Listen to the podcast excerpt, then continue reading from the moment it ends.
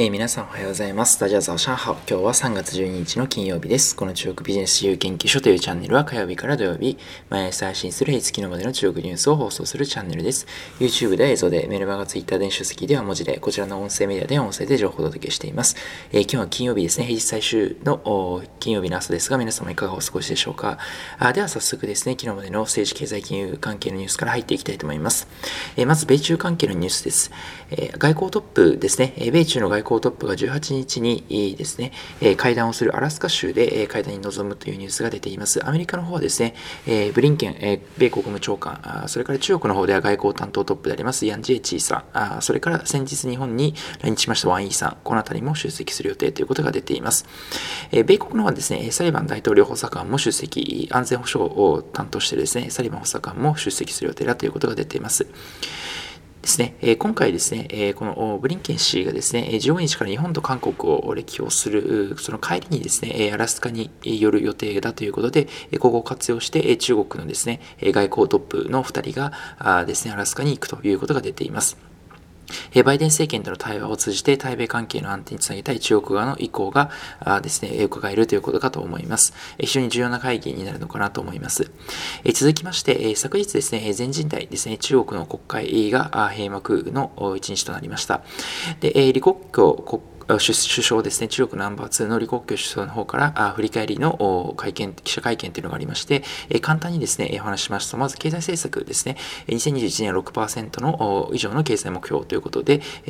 予想より少し低いんではないかという話もあったんですが、首相自らですね、経済の回復の不確実性がまだあるということで、6%以上とする目標も低くないという発言をしました。またですね、中国はまだ発展途上国でありまして、現代からの道のりはまだ長いという発言もありました。研究開発につききましては、GDP に占める割合がまだ高くないということ、え特に基礎研究を重視していくということで、まあ、これ半導体を意図しているところが強いかなと思いますが、基礎研究を重視ということです。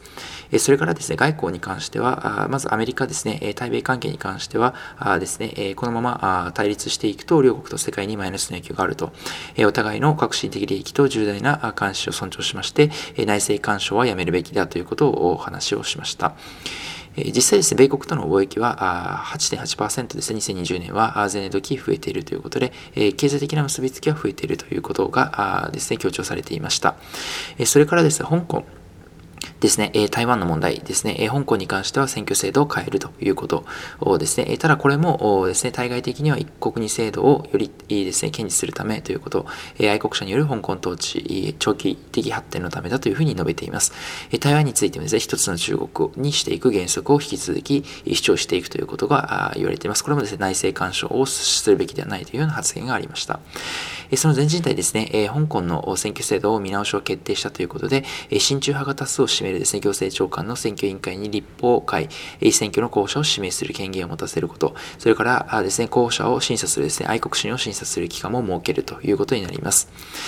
それから続きまして、中国がですね、バングラディッシュに対して石炭火力等々で投資をしていくということをですね、約束していたんですけれども、一旦今回これをですね、中止という話、撤回という話が出ています。一帯一路構想をですね、習近平国家主席が掲げます経済圏構想ですね、ルクロード構想ですが、傘下のですね、国々の CO2 排出量が世界に占める割合がですね、非常に大きいということがありまして、環境配慮も踏まえてですね、こちらを当初一旦中止ということになっています。現状ですでにですね、2019年に国際 NPO の調査によりますと、約ですね、26%、世界の26%程度は、この一帯一路の国々が出しているというような報告もありますので、これをですね、抑えるためというふうに見られています。続きまして、台湾のニュースです。台湾のですね、IT 企業が引き続き好調だということで、半導体関係ですね、今伸びに伸びているということで、2013年、13年以降の集計開始以来ですね、前年同期比の伸びとしましては、2010 2020年2月がですね、過去最高の伸びになっているということです。それから半導体装置大手のですね、ASML という、えーですね、台湾の半導体装置の会社が600人を新規で採用ということで、全体で3400人程度の体制にしていくということで、増員を2割ですね、増員していく予定だということが出ています。それから続きまして、中国の新車販売台数ですね、1月から2月については、前年度期8割増ということで、新型コロナの反動が非常に大きくですね、大幅に伸びているということが出ています。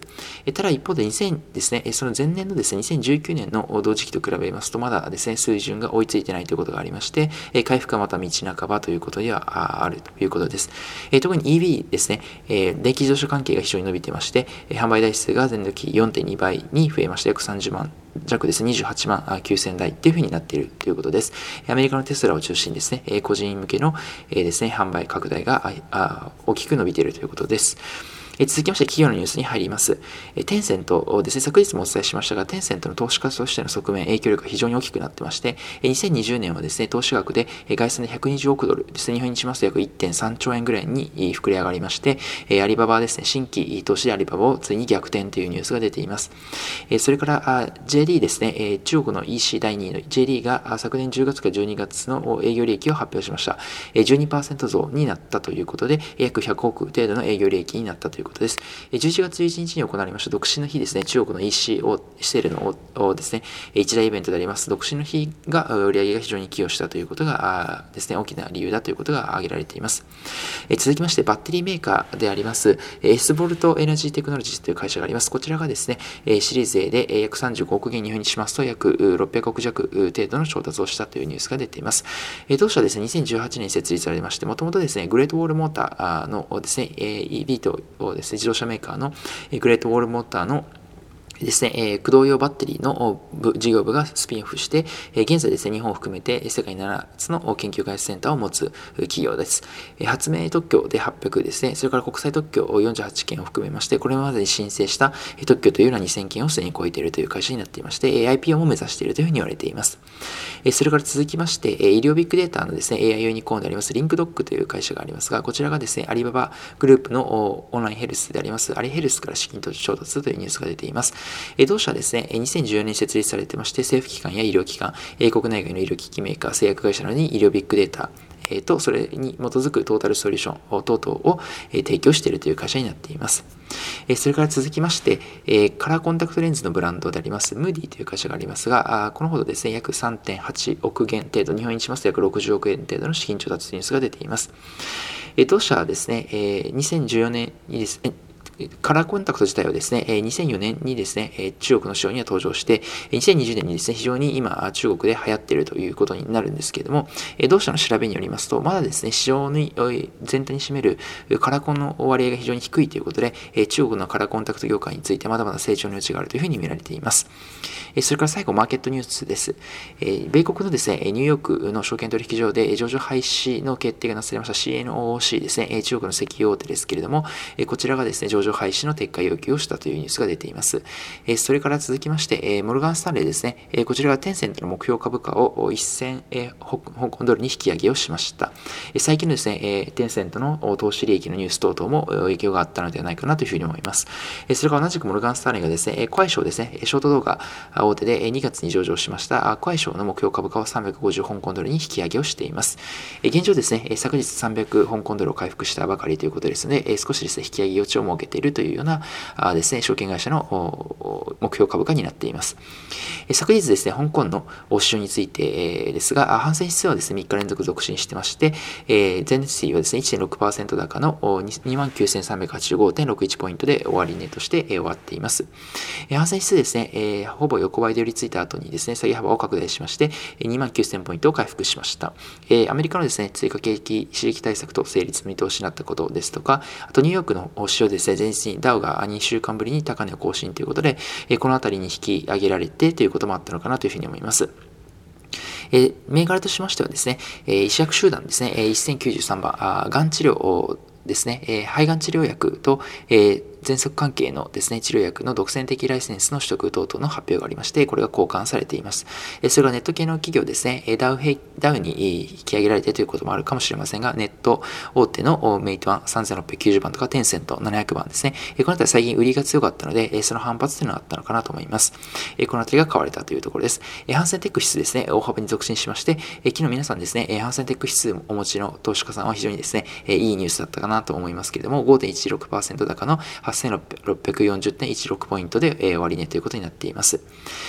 はい、えー、ではですね、ランキング見ていきたいと思います。まず、反戦指数の方ですが、1位が医師薬集団ですね。今、先ほどお伝えしたあ医療バイオの会社で1093番、証券番号で10.91%上昇、大幅上昇になりました。2位がメイトワンで3690番、IT ソフトウェアですね、8.71%上昇。それが第3位がウシバイオですね。こちらも医療バイオで2269番、7.34%上昇。全体のですね、下位3位、全体の50位が中国中心で、コングロマリットの会社です。267番、マイナス1.32%。それからですね、全体の回にですね、第51位がカントリーガーデン、2007番、デベロッパーですね、マイナス1.39%下落。それから一番悪かったのはチャイナユニコムで762番、マイナス1.43%下落になっています。それから反戦テック指数の方ですが、フォアロですね、フォアホンバンダオティという半導体の会社ですね、こちらが1347番で13.97%上昇、大幅上昇です。それから第2位がですね、ウェイマン G1 というですね、ソフトウェアの会社で2013番、13.6 66%上昇。第3位がコアイショーですね。ショート動画ムービーの大手で、コアイショーが1024番、10.64%上昇になっています。え下位3位がですね、全体の30位がシャオミですね。1810番で0.23%上昇。下位2位ですね、全体の31位がアリババで9988番、マイナス0.35%下落。一番悪かったのがニューオリエンタルで1797番、マイナス1.85%というふうになっていました。はい、えー、今日もですね、様々なニュースをお伝えしましたが、個人的にはですね、えー、前時代の閉幕及び李克強首相の記者会見のニュースの中の、えー、中国はですね、まだ発展途上国にあるということをですね、えー、現代化の道のりは長いという発言に非常にですね、えー、注目をしました。まあ、二つありまして、一つはですね、えー、こちらについて、まあ、李克強首相はですね、おそらくリアルな中国の数字を把握されている方ということだと思いますので、えー、こういった発言につながったのではないかなと思います。以前ですね、李克強指数ということで、えいろんなですね、指数をですね、集めて李克強首相が把握している経済指数があるというふうに言われてますが、えこちらをもとにですね、え中国の低等所得者層がまだまだたくさんいらっしゃるということで、いるということを発言しまして、え波紋を呼んだということもありましたが、えこういったところのですね、えリアルな数字をですね、踏まえての発言だったのかなということ、えそれからもう一つがですねえ、様々なはい国々に対して今ですね、えー、まあ、あの領土問題ですとかいろんなところで揉めてますけれども、えー、ただですね、えー、まだまだ発展途上にある中国ということで、えこれからですね CO2 の排出ですとか環境問題、えこの辺りに関してもですねまだ発展しないといけない国だということをですね、え対外的にアピールするという目的もあったのではないかなというふうに思います。まあ、この辺りですね中国のですね外交のしたたかさというようなところもですね、え微妙に垣間見えたような気がしたというところが昨日個人的な感想になっていました。はい、えー、それではですね最後今日一言中国語中国語ということで、え今日はコンタクトレンズのニュースがありましたけれども、え中国語でですね、コンタクトレンズは、陰心、陰人というふうに言います。え陰心というのはですね、隠れるという字で陰という字、それから形という字で、えですね、陰心、心というふうに読みます。それから、イエンジンというのはですね、メガネという意味で、隠れるメガネというふうな意味ですね。まあ、コンタクトはですね、メガネを外見からするとつけてないように見えますので、こういった感じを当てられているのかなというふうに思います。え今日はコンタクトレンズのニュースがありましたので、えコンタクトレンズの中国語、陰心、エンジンについて紹介をさせていただきました。え本日はこちらで以上となりますが、こちらの音声以外にも YouTube、メルマガ電子書籍、Twitter 等で日々情報を配信しております。えそれぞれ概要欄の方にリンクを貼っておりますので、ご興味ある方はですね、ぜひ一度お覗いていただきましたら幸いです。えそれでは皆さん本日も良い日常、週の最終日ですが頑張っていただければと思います。また明日お会いしましょう。Good luck to you, シャツジェン。